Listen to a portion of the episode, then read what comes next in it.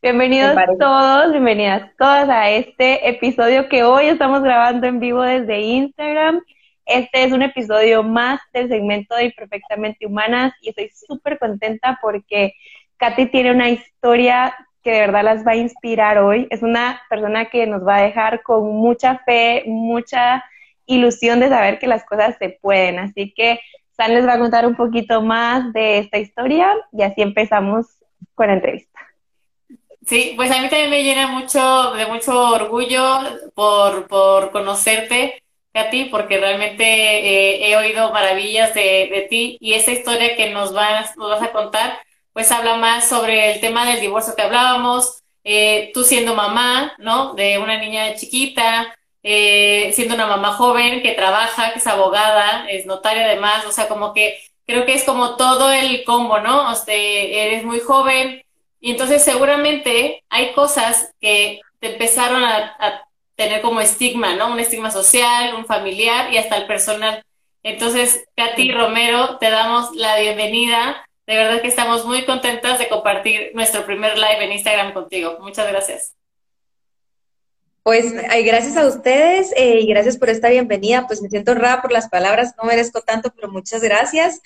Eh, y sí, la verdad es que eh, creo que eh, tenemos una amistad ahí con Anita desde hace años y en algún punto pues coincidimos en esta situación y esta historia de vida que atravesamos juntas. Y la verdad que yo también es, hablo mucho en público, me encanta hablar en público y por mi profesión me toca un montón, pero nunca había hablado de algo tan personal.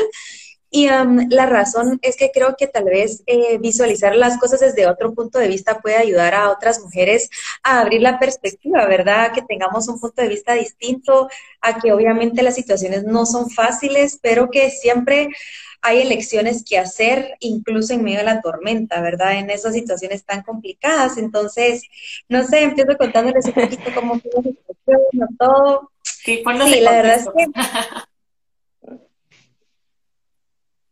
Sí, sí, ahí para que nos cuentes tal vez cómo empezó, contarnos quién era primero Katy de hace un par de años, cómo empezó esta historia, eh, un poco para dar contexto a quienes se nos están uniendo. Si quieres podemos empezar por ahí, ¿qué te parece? A ver si la señal de Guate no nos la fue. lo que estoy pensando. Ahí está. Ah, ok, sí, sí, sí. Ay, qué pena, gracias. Sí, perdón. Pues les voy a contar un poquito. Eh, bueno, yo estuve casada durante eh, um, casi ocho años, siete años de casada. Estuve con mi, con mi expareja, aparte de novios, cuatro años, o sea, estuvimos casi doce años juntos, ¿verdad? Eh, pasamos por una transición muy difícil de no poder tener bebés, ¿verdad? Pasamos varios años intentando tener a, a Ariana, nuestra hija, y justo pues quedé embarazada de Ariana y eh, cuando Ariana tenía nueve meses de edad, eh, yo tomé la decisión de separar. Entonces, imagínense, em, el tema emocional era un tema muy, muy fuerte para mí porque había anhelado y había soñado con tener una familia durante tantos años, ¿verdad?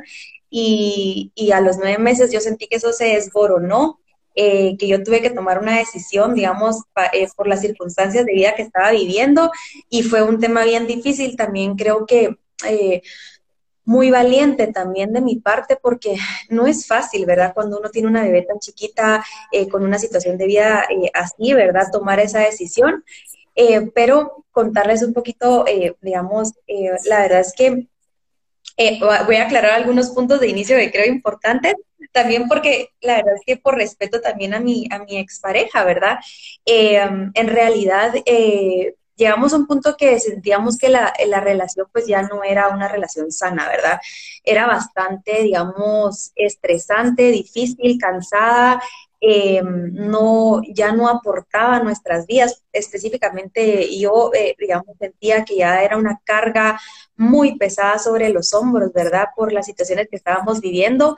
Esto no quiere decir que yo a él no lo respete, no le tenga cariño, o sea, lo quiero aclarar porque en realidad tenemos al día de hoy una relación muy linda de amistad y um, es, es, importante para mí, ¿verdad? Que, que, se sepa, ¿verdad? Que independientemente de las circunstancias, ¿verdad? Eh, al final eh, aparte de lo que yo les quiero dejar aquí hoy es que podemos llegar a tener una relación sana después de, del divorcio y las cosas se llevan de, una buena manera, ¿verdad? Entonces, bueno, básicamente la historia inicia en donde mm, se dan una serie de circunstancias cuando Ariana, se dan una serie de, circunstancias cuando yo estaba embarazada, muy dolorosas para mí. Después se vuelven a repetir cuando Ariana tiene seis meses y yo llego al, digamos, al límite de decir, bueno, esto hasta aquí llega cuando Ariana tiene nueve meses y um, enfrentándonos a esos estigmas un poco de la sociedad, incluso de nuestra propia familia, ¿verdad? Yo había intentado dejar esta relación eh, antes, antes de incluso quedar embarazada, pero tenía una presión familiar bastante fuerte, sobre todo de mi mamá, que obviamente me adora y me quiere con locura, y como ella sentía que era un fracaso para ella como madre el hecho que yo me separara, ¿verdad? Entonces había ahí una serie de situaciones donde eh, ella me planteaba como alternativas y me ponía a pensar si realmente dejarlo, no dejarlo, eh, terminar esa relación donde yo realmente ya no era feliz, ¿verdad? O sea, definitivamente ya había muchísimo desgaste, ¿verdad? Em, y entonces, eh, cuando esta situación nuevamente pasa y Ariana tiene nueve meses, ¿verdad? yo llego al punto de decir, bueno, tengo que tomar una decisión, me acuerdo muy bien, eh, yo estaba ya acompañada de terapia, ¿verdad? Porque yo estaba pasándole ya mal desde antes, ¿verdad? Yo estaba acompañada de terapia y la, terapista es una persona que ustedes ya entrevistaron, Andrea Lara, que es excel, de Lara, digamos que es excelente psicóloga. Y yo recuerdo también esa noche que yo estaba hecha un mar de llantos, o sea, yo me ahogaba en, en llantos, es una cosa horrible, me sentía con una ansiedad, sentía que no podía respirar, y Andrea me dijo, bueno, Katy, ahorita me toca intervenir, uno como psicóloga jamás dice lo que debe hacer la persona, pero hoy sí, o sea, hoy sí eh, hay que tomar acción, ¿verdad? Y yo me recuerdo que me armé de valor para decidir terminar esta situación. No fue una terminación como violenta en el sentido de que yo eh, eh, de alguna manera violenté a mi pareja o le dije algo, la, la lastimé de alguna manera así, sino que tomé la decisión me despedí con él de un beso, o sea, esa, esa mañana le dije, esto hasta aquí llegó, o sea, yo de verdad ya no puedo más, o sea, estoy exhausta, o sea, ya llegué a mi límite, no puedo más con esto. Eh, le di un beso y dije, esto hasta aquí llegó. Y yo sabía en mi interior, ya lo había intentado dejar varias veces antes, pero yo sabía muy en mi interior que esta vez, esta vez era definitiva. Esas cosas, esas cosas que uno ya ¿verdad? O sea, ya, ya uno sabe, ¿verdad? Ya, ya uno sabe que llegó a su límite, ¿verdad?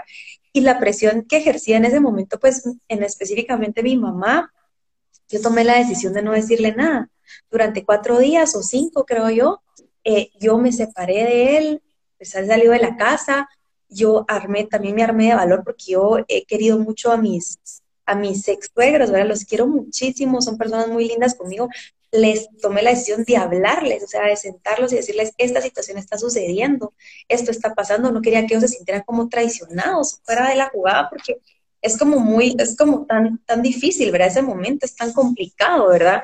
Y yo los senté, les hablé, les expliqué, eh, no le dije nada a mi mamá porque no quería que como tergiversara mi opinión o la intentara cambiar y recuerdo re bien que como a los cuatro o cinco días también senté a mi mamá y le dije, esta es, esta es mi decisión. O sea, te amo y te adoro, pero yo no voy a dejar que la cambies. O sea, esta vez, o sea, no puedes intervenir en lo que yo estoy decidiendo. Ya, ya llegué a ese punto de no puedes intervenir, ¿verdad? Y entonces, pues sucedió eso, ¿verdad? Nos separamos.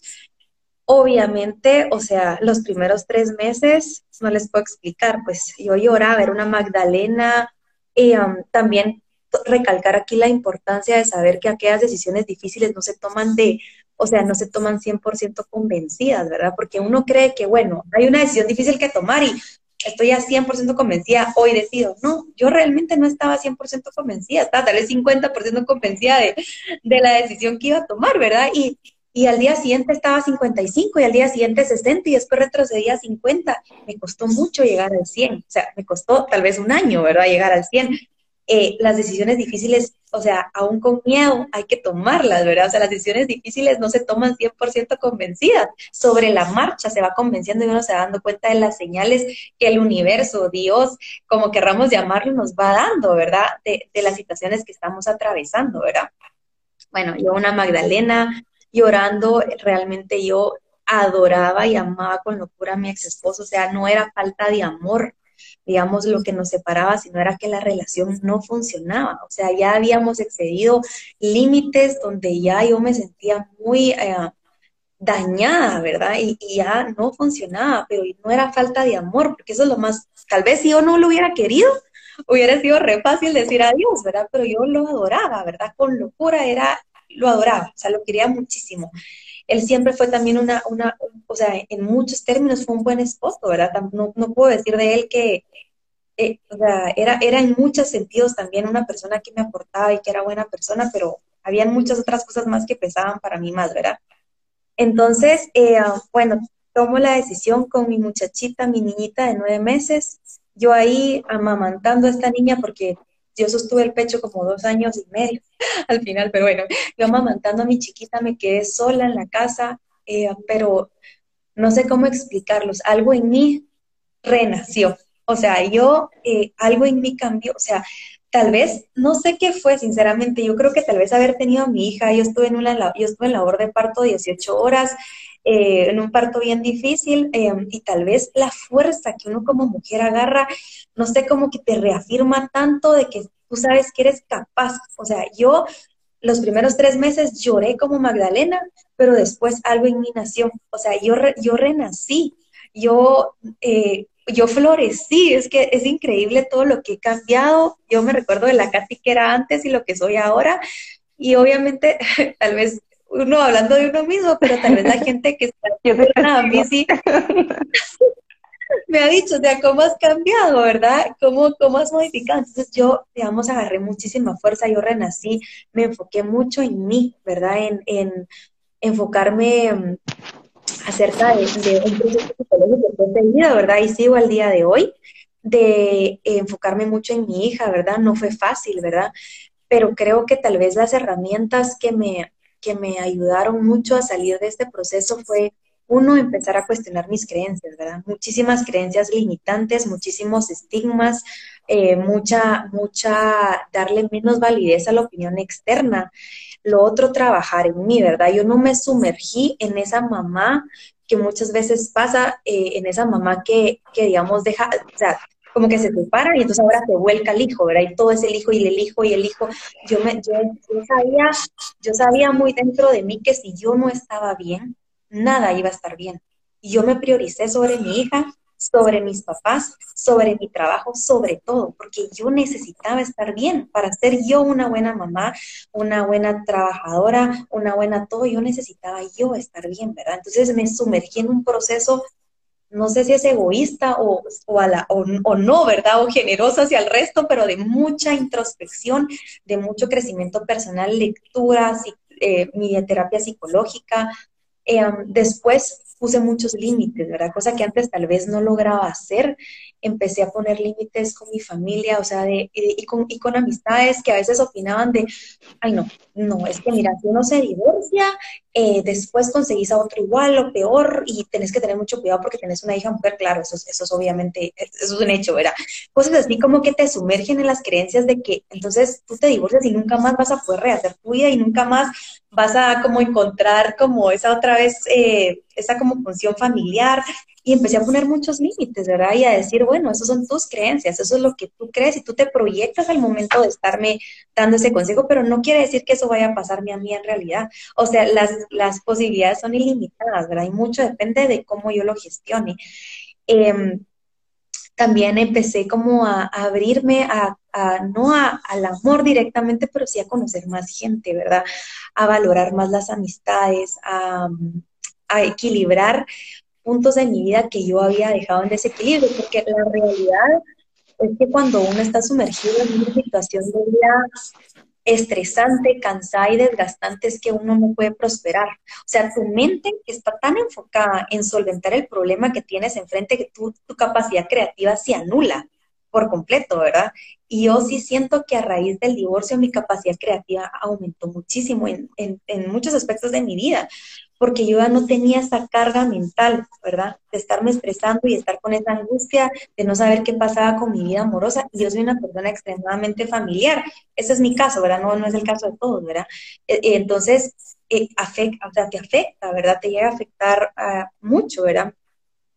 Y creo que con esos pasos que di, aparte de eso de tal vez, digamos, creo que otra cosa que me ayudó muchísimo fue despersonalizar la situación.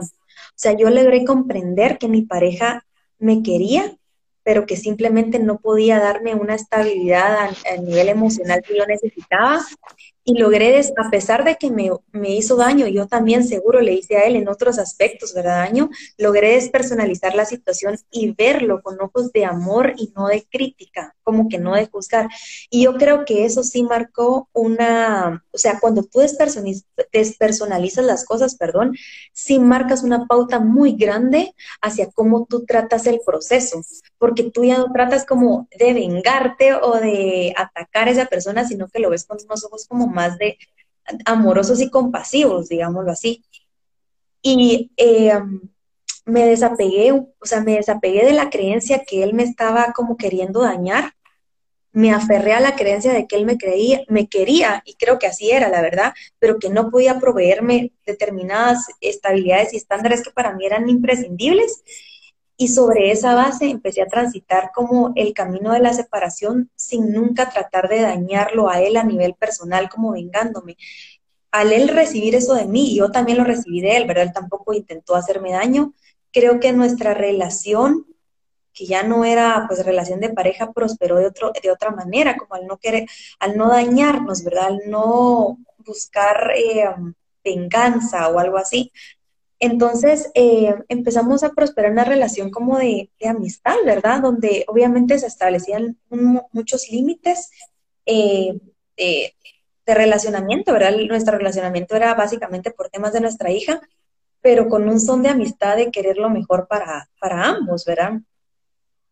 Entonces al día de hoy creo que hemos logrado sostener una amistad. Él y yo nos podemos sentar a tomar un café de lo más tranquilos, de verdad. Él ahorita está en una relación de pareja, yo también, y es como bien lindo porque, o sea, no fue fácil al principio. Yo no creo que ni haya sido fácil para él cuando se enteró de mí, ni yo cuando me enteré de él, ¿verdad? Pero, pero al final es como desear lo mejor, o sea, si conmigo no pudiste estar, por cualquier razón o yo contigo no pude estar, pues creo que tú te mereces, o sea, yo, yo quiero que él sea feliz y creo que creo que él se merece eso, ¿verdad? Se merece encontrar una persona que lo complemente y seguro que va a ser una persona que lo va a complementar mucho mejor que yo. Y a mí también, ¿verdad? En viceversa, ¿verdad? Y ahora, o sea, esto es como la conclusión y después si quieren entramos ahí a, las, a, ir los temas, pero la conclusión es de que al día de hoy, miren, tenemos una relación de, de amistad en la cual podemos como platicar, dialogar, o sea, él, él incluso me cuenta así como, estoy atravesando, por ejemplo, su novia tuvo una dificultad médica, estoy atravesando esto, yo de verdad me preocupé, de verdad, hasta me puse en oración, de verdad era una situación difícil, ¿verdad? El otro día yo le estaba haciendo una cena a mi pareja actual y él me, estaba ayudando por, por yo mandándole fotos de cómo asar una carne que yo no podía prender el asador, perdón, pero qué inútil, ¿verdad? Yo tratando de prender el fuego y él, no, hombre, así no es, que no sé qué. Entonces hemos logrado transitar hacia eso, ¿verdad? Pero creo que fue el respeto, el despersonalizar de ambas vías las cosas, el comprender que si no podíamos estar juntos, él se merecía ser feliz con alguien más y yo también. Y el, um, el, el tener una relación pues lo más madura y sabiendo también, una cosa que se me olvidaba, es que al final tenemos una hija en común y esa hija va a absorber todo lo que nosotros, eh, digamos, eh, eh, proyectamos a nuestro alrededor, ¿verdad? Y yo siempre trataba de pensar en cuando quería insultarlo, porque me pasaba, quería, o sea, quería decirle, no sé, algo, ¿verdad? Yo me ponía a pensar, tengo que pensar a largo plazo, o sea, esta relación no es solo para hoy, esta relación se va a mantener de aquí a mucho tiempo más. Y lo que yo genere hoy de daño va a repercutir a largo plazo para la relación que voy a tener con mi hija. Y me, trataba como de manejar mi parte emocional y de tal vez transmitir eso que me molestaba de una manera diferente, porque yo estaba cuidando a largo plazo la relación con él. No, no relación de amor, por supuesto, la relación que tenemos que sostener porque tenemos una hija que apenas tiene dos años. O sea, nos quedan muchos años de sostener esta relación, ¿verdad?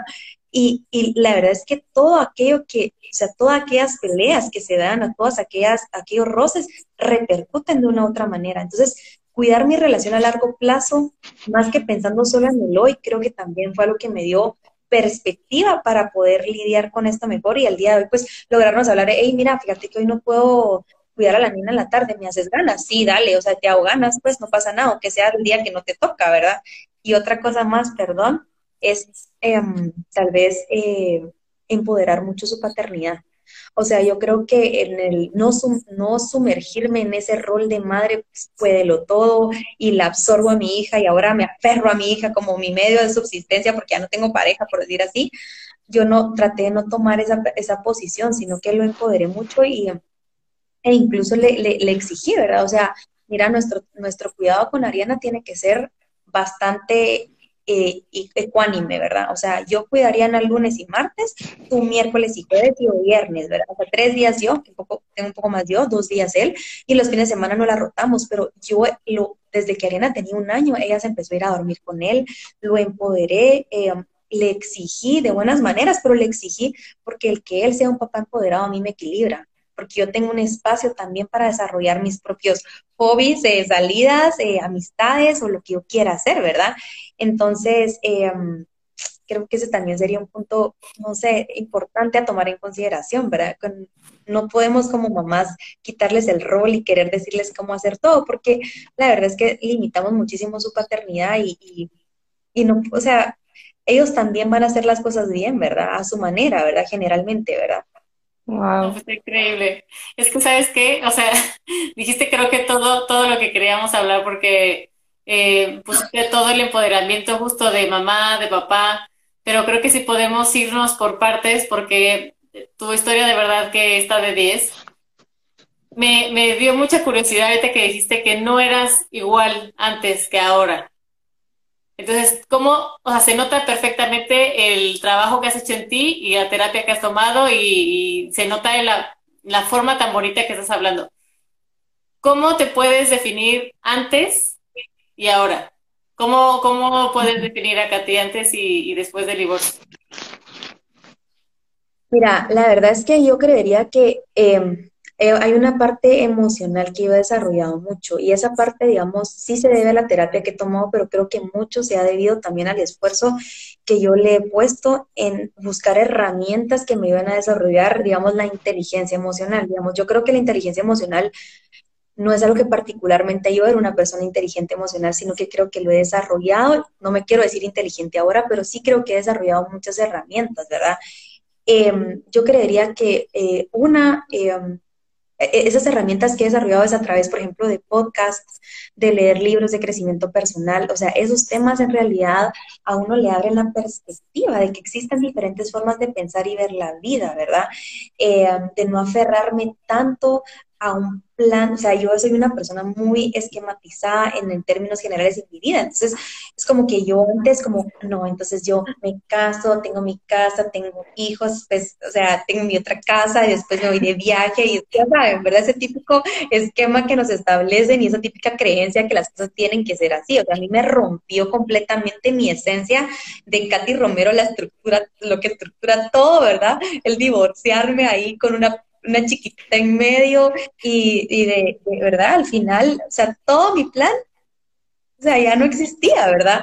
Y entonces, este trabajo tal vez consistió mucho en desarrollar esa resiliencia de saber que como que todo es perfecto, o sea, todas las relaciones que llegan a nuestra vida son perfectas y llegan para enseñarnos algo. Y la realidad es que no sé si a ustedes les ha pasado, me imagino que sí, que cuando uno no aprende la lección, la lección se repite hasta que uno aprende. O sea, a mí me pasa y hasta que uno aprende, la lección se sigue repitiendo. Y para mí es dejar un poco a un lado la estructura, abrirme a que la vida tiene miles de posibilidades, de de que no necesariamente mi plan es el plan, o sea, la vida te sorprende y generalmente te sorprende con cosas mejores que uno ni siquiera imaginaba, ¿verdad?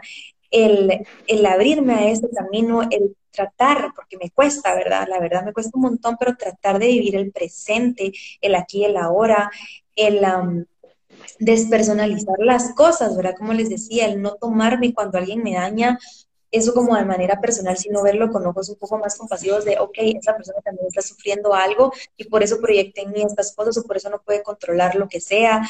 Eh, el, el, sí, el, el, leer mucho acerca de, digamos, de qué es el amor, de qué es el amor romántico también. O sea, yo en algún momento hablaba con la psicóloga y me decía, es que tú te enamoraste de la idea de lo que tu matrimonio podía llegar a ser, pero no era. O sea, tu matrimonio no era eso, ¿verdad? Tu matrimonio era algo distinto. Ya tu matrimonio no, no me dijo así, pues, pero la verdad es que no funcionaba, ¿verdad? pero yo estaba enamorada de la idea, de lo que yo quería en mi cabeza que ese matrimonio fuera, pero no, en realidad no existía. Y los momentos donde existía eran tan leves que ni siquiera lo lograba disfrutar, o sea, ¿verdad? Entonces, eh, um, eh, eh, es, es, como también enamorar, como abrirme a, a la posibilidad de un amor más humano y menos romántico, menos idealizado, más con los pies sobre la tierra, ¿verdad? Aceptando a las personas como son, no como queremos que sean y desde el principio intentando cambiarlas, porque eso pasa mucho, o sea, yo creo que en la adolescencia todos hemos tenido ese tipo de relaciones donde donde queremos que la persona sea como yo quiero que sea y empezamos a intentar cambiarla. Y verdad que las personas nunca cambian si no quieren, ¿verdad? O sea, los procesos son, o sea, aunque nos querramos aferrar a que una persona eh, sea de determinada forma, si esa persona no quiere, no va a pasar, jamás. Y la persona tiene que tener su camino, pues, o sea, y, aunque querramos acelerarlo tampoco, ¿verdad? O sea, yo creo que, yo espero, ¿verdad? Que hoy, por ejemplo, mi expareja sea una versión diferente, ¿verdad? No voy a decir ni mejor ni peor, diferente, y que todo eso que esta situación nos dejó también él, él sea hoy una persona que puede darle a esa, a su novia actual, una versión diferente de él como yo lo, puedo dar a mi, pareja, ¿verdad? Total. Yo creo que a la pregunta que, que hacía San, tuve la oportunidad de conocer a Katy justo en la etapa de antes de casarte y viví como muy de cerca ese proceso y creo que sí veo claramente una versión de ti antes y una versión después.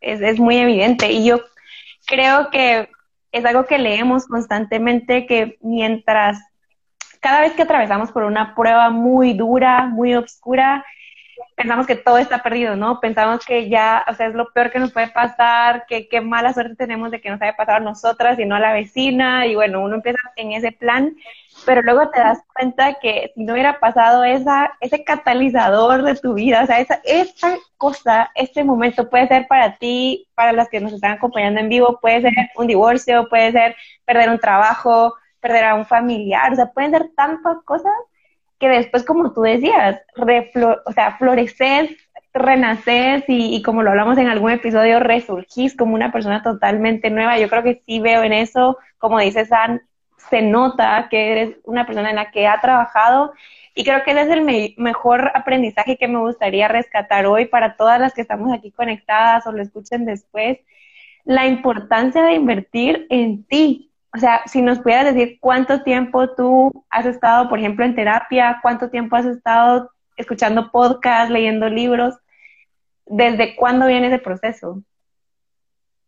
Sí, gracias Anita. Mira, y antes de entrar a esa parte, solo les quiero decir también, o sea, ningún ser humano crece en situaciones de comodidad. Todos crecemos en adversidad. O sea, las situaciones de comodidad no te hacen prosperar. O sea, en realidad cuando nos enfrentamos a esas crisis, como dice Anita, que de verdad te hacen arrastrarte en el pavimento que tú sentís que te vas a morir literalmente. O sea, es horrible, ¿verdad? O sea, uno siente que se muere en vida, ¿verdad? Solo eso. O sea, eso es, esos, esos tocar fondo son los que te hacen replantearte las cosas más importantes de la vida. Y uno realmente evoluciona montón, ¿verdad? Mira, yo realmente eh, sesiones de terapia tengo generalmente, ahorita ya están un poquito más espaciadas, pero yo llevo más o ya voy a cumplir más o menos dos años de estar separada y divorciada. Me, divorcié el año pasado a finales, por temas de pandemia no pudo ser antes, pero em, yo eh, estaba en terapia semanal con, con, mi psicóloga y yo de verdad a veces conversaba con, con mi hermano, que tengo una excelente relación con él, y, y hablábamos em, me decía, la mira este punto de vista que te dio Andrea, ¿cuánto tiempo te hubiera tardado a ti llegar a esa conclusión? Y ella te lo está dando hoy. O sea, tú te hubieras tardado como, no sé, me voy a inventar seis meses en llegar a esa conclusión y ella te lo está diciendo hoy y ya te abre el punto, el panorama, ¿verdad? Y es increíble lo que la terapia ayuda, porque es cierto, ¿verdad? O sea, eh, o sea, a mí me ha abierto muchísimo desde, o sea, yo soy fiel creyente de la terapia psicológica y antes también ya había tenido terapia y, sí, o sea, de verdad que abre el panorama. Una vez por semana más o menos yo tomaba terapia psicológica y el podcast, o sea, ni les digo, pues, o sea, yo cada vez que me estoy bañando escucho Imperfectamente Humana, escucho a Charuca, escucho eh, temas de niños, escucho a Enrique Corbera, o sea, yo me la paso mi vida en el podcast, pues, o sea, me encanta escuchar soy una persona que me considero sedienta de aprendizaje y es que me gusta tanto abrirme a, todo, a, todo lo que uno puede llegar a aprender de tantos temas, ¿verdad? Entonces, no sé, le meteré tal vez unas, vamos sin exagerar, porque también puede ser que hay días que me baño corriendo y no escucho nada, pero tal vez unas tres horas de podcast a la semana en trayectos, o sea, ya sea en tráfico, ya sea mientras me estoy bañando y... Um, también creo que eh, meditar me ayuda un montón. Trato de meditar por lo menos unas cuatro veces por semana. Eh, medito como con visualizaciones de, bueno, voy a ser un lindo día y eso de verdad como me llena un montón de energía, me hace entrar en paz, me hace entrar en mi presente, el disfrute. O sea, yo como que soy una persona resistada, ¿verdad? O sea, así quienes me conocen, se los juro que de verdad soy así el despiste en vida, todo lo tengo que apuntar porque todo se me olvida. Y también me pasaba que se me olvidaba todos los, momentos lindos que vivía, o sea, no guardaba muchos recuerdos en mi cabeza, pero no los guardaba porque yo estaba, estaba muy dispersa. Cada vez que yo estaba viviendo algo lindo, yo estaba dispersa, ¿verdad? Estaba pensando en otras cosas que tenía que hacer y tenía mil cosas en mi cabeza y el meditar me ha ayudado a centrarme en el aquí y el ahora. Y yo ahora guardo muchos más recuerdos de cosas lindas que lo que he guardado durante muchos años de mi vida anterior, solo con estar presente de verdad presente cuando estoy, estoy en ese momento con mi hija, en ese momento con mis papás, en ese momento en el trabajo, yo qué sé, ¿verdad? Entonces, a tu respuesta, tal vez unas tres o cuatro horas por semana. O sea, sí le invierto mucho tiempo y, y, y, no me arrepiento. O sea, yo digo, cada hora invertida en mí, o sea, lo paga en oro, pues, en oro, de verdad. O sea, me encanta invertir en mí. O sea, de verdad que me llena muchísimo, ¿verdad?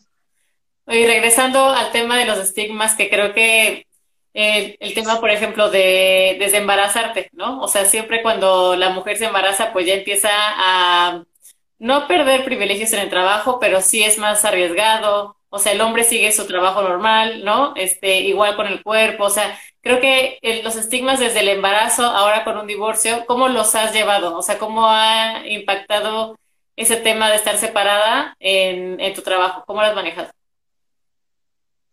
Bueno, mira, la verdad es que, eh,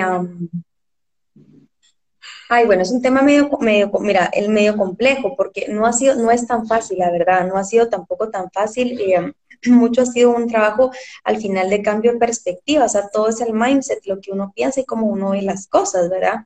Entonces, eh, primero, digamos, ese, ese tema de, ay, pobre, se divorció, pobre, ah, qué pobrecita, ¿verdad? O sea, casi que pesa, ¿verdad? Cuando, o sea, yo hubiera querido decirle a la gente, o sea, de verdad, hay que hacer fiesta, o sea, imagínense cuántas personas pasan en unos matrimonios tan infelices y por el que dirán no se divorcian, o sea, yo de verdad pienso muchas veces, y yo soy pro matrimonio, o sea, amo a aquellas parejas que logran esos, esos años de matrimonio re lindos, que de verdad, de verdad se aman y que de verdad se respetan y se como pasan y trascienden, ¿verdad? O sea, yo no soy una persona que apoyo, digamos, a que se estén divorciando ni nada, pues, no es eso, pero digamos, sí creo que hay circunstancias, ¿verdad? Donde las mujeres eh, deben, deben, deben, los hombres también, dar a dar ese paso y se los juro que es un paso mucho más valiente que casarse. O sea, casar, casarte es la algarabía. Wow, se va a casar, todo el mundo te felicita. Cuando te vas a divorciar, nadie te dice nada. O sea, la gente mejor ni opina, ¿verdad? O sea, así que tú solo tienes a tu red de apoyo, así tú, tú lo más como cercano y de verdad debería ser a veces, muchas veces motivo de fiesta y de celebración, ¿verdad? Porque es un tema, es un tema de mucha valentía enfrentarse a un divorcio es, es y enfrentarte a todo lo, de la sociedad y, a tu familia, es, es muy valiente, ¿verdad? Eh, el estigma tal vez principal al que me he enfrentado es, eh, tal vez es, pobrecita fracasó, o, ay, pobre, tiene una, una hija sola, ¿verdad? O sea, madre soltera. Y también, en cierta medida, me he dado cuenta que cuando, o sea, Obviamente no todos son así, pero muchos hombres también cuando conocen a una mujer que está como soltera con hija, entonces ya tienen un pensamiento como, o ese es el, o ese es, eso es, eso es como el estigma, como, ah, eh, ya como que no valiera tanto la pena o algo así, digámoslo así. Y ese es el, estigma que yo, o sea, lo peor es que yo tenía ese estigma, ¿verdad? O sea, yo pensaba, ala, yo nunca voy a lograr rehacerme o sea, yo, creo, o sea, suena bien dramático, pero se los juro que en ese momento yo sí lo sentía, ¿verdad? O sea, yo ya me quedé sola para siempre. Y eh, cuando, cuando ya me hago todo esto, ya como que te das cuenta y tú vas rompiendo tus propias cosas, te vas dando cuenta que existen un montón de hombres que igual te van a apreciar. Eh, o sea, que no tienen, o sea, no tiene, no te hacen ni valer más ni menos que estés o no divorciada, que incluso existen, o sea, por ejemplo, yo me, me he topado con, con, personas que dicen, a la mí me, o sea, me atrae mucho una persona que ya tuvo un fracaso de ese nivel, porque al final, no sé si plantearlo como fracaso o como aprendizaje, pero ¿por qué? Porque uno cuando ya pasó por esto sabe el nivel de madurez que uno adquiere derivado de estos procesos. Entonces, hay gente que les atrae cuando la persona ya ha pasado por este proceso, porque entonces, eh, digamos, eh, saben que va a tener un nivel de madurez distinto en la nueva relación me ha pasado un montón y eso fue algo que me sorprendió y que abrió un montón mi perspectiva, ¿verdad? Después el, el un poco de, de, de, romper también el esquema mental de mi mamá, sobre todo de, ay, no, que de ese fracaso, digamos, yo le decía, mamá, pero, o sea, mi mamá, no, está segura, como a los ocho meses, no quiere regresar con él, y yo, mamá, no, o sea, de veras, o sea, yo, no me ves feliz, le decía yo, o sea, no me ves en paz, no me ves ¿Por qué? Es que yo no puedo con este pesar, que mi, mi, nietecita que ahora está un rato con su papá, un rato yo le digo, sí, mami, pero es lo que a ella le tocó vivir. Claro. O sea, o sea, todos tenemos nuestra cruz de niñez, pues, o sea, ¿quién no ha tenido todo, bueno, una niñez preciosa, pues, y, y, mucha gente tiene una niñez linda, pero todos tenemos cosas que nos marcan y no podemos limitarle a nuestros hijos o sea, eso, ¿verdad? Nuestros, nuestros hijos van a tener sus propias cruces y sus propias cosas que los marcan y sus propias cosas que los van a hacer madurar y evolucionar, ¿verdad? Y yo, sí, mami, es lo que le tocó vivir, o sea, ¿verdad? Yo lo que estoy haciendo es proporcionarle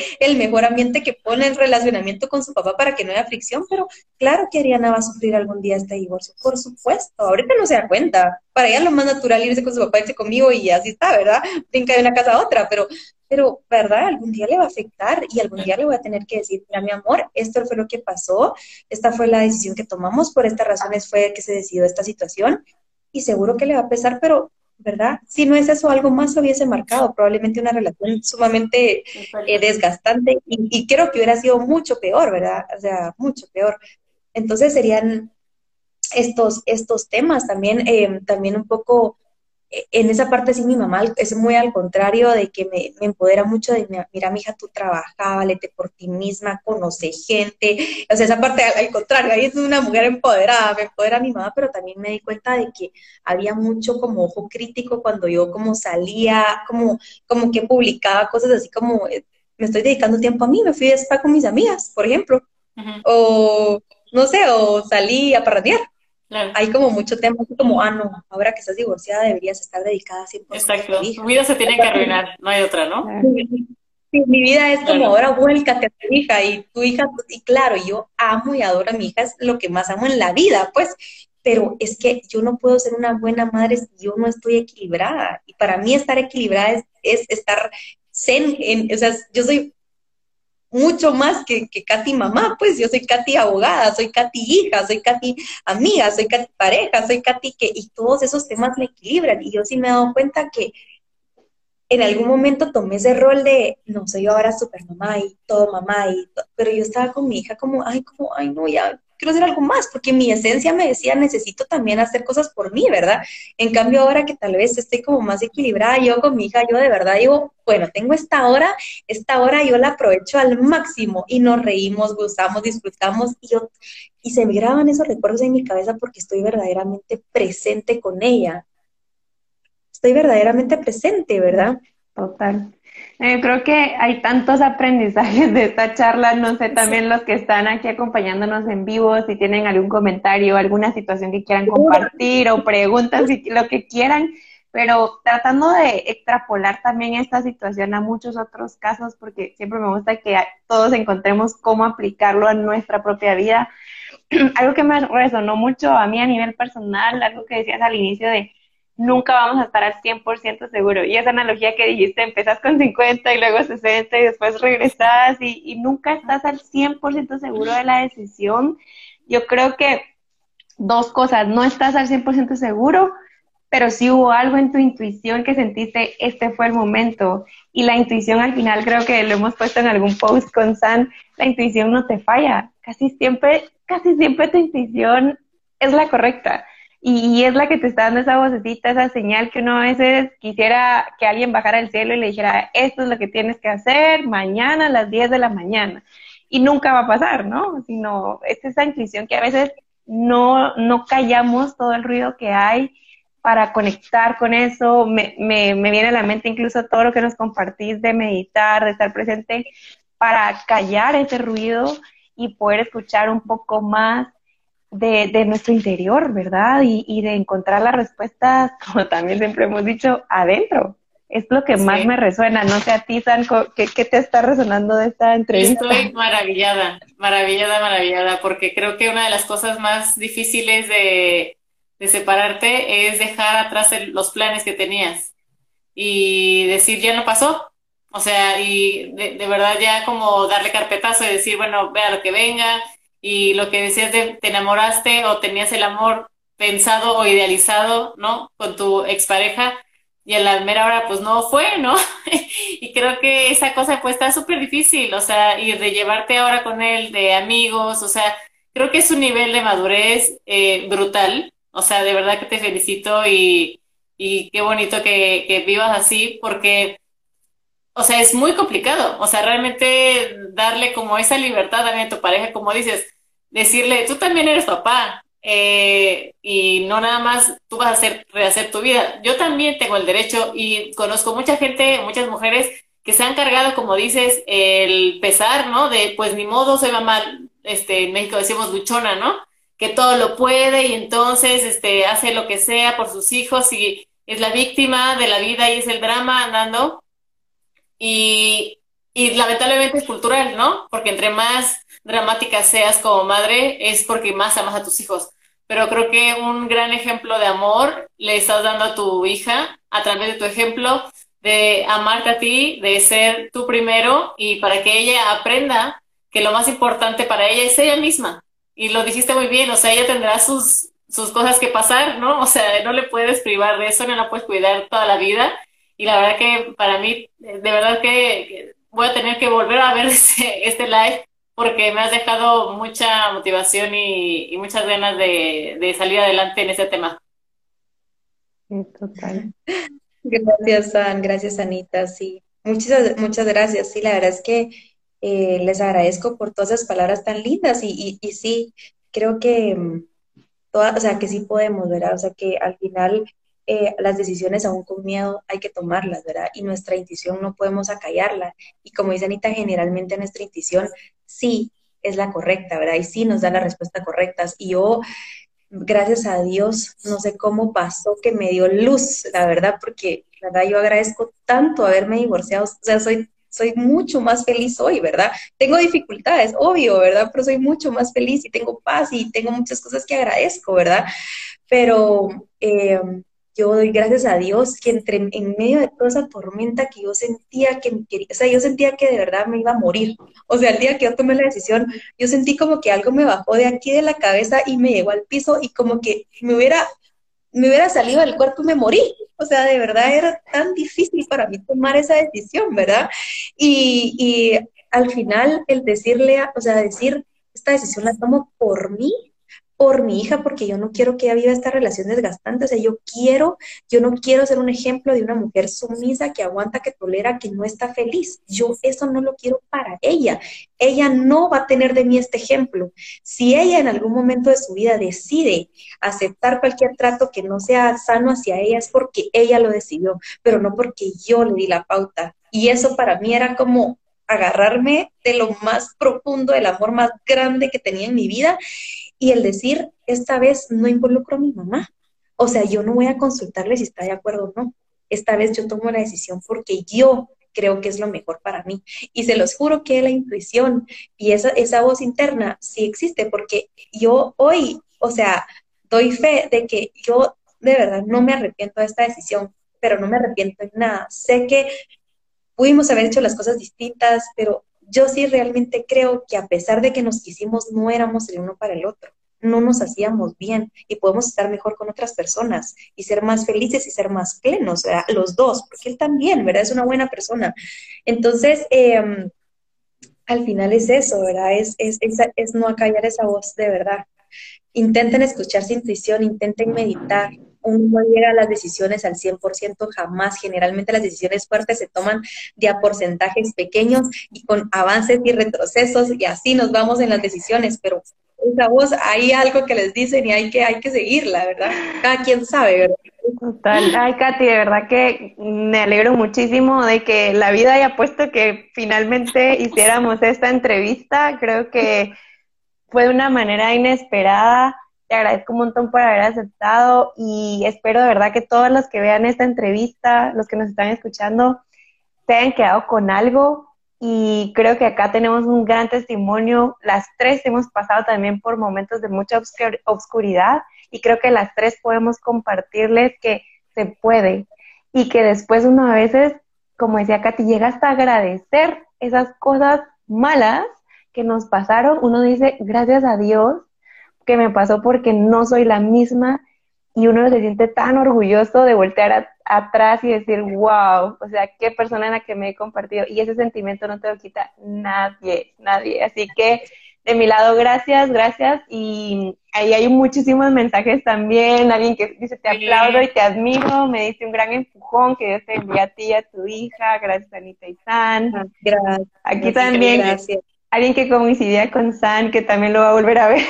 Sí, no, es que de verdad, en serio que, que, este, este nivel de, te digo, de madurez y de amor propio es muy, de verdad es muy raro verlo, desgraciadamente.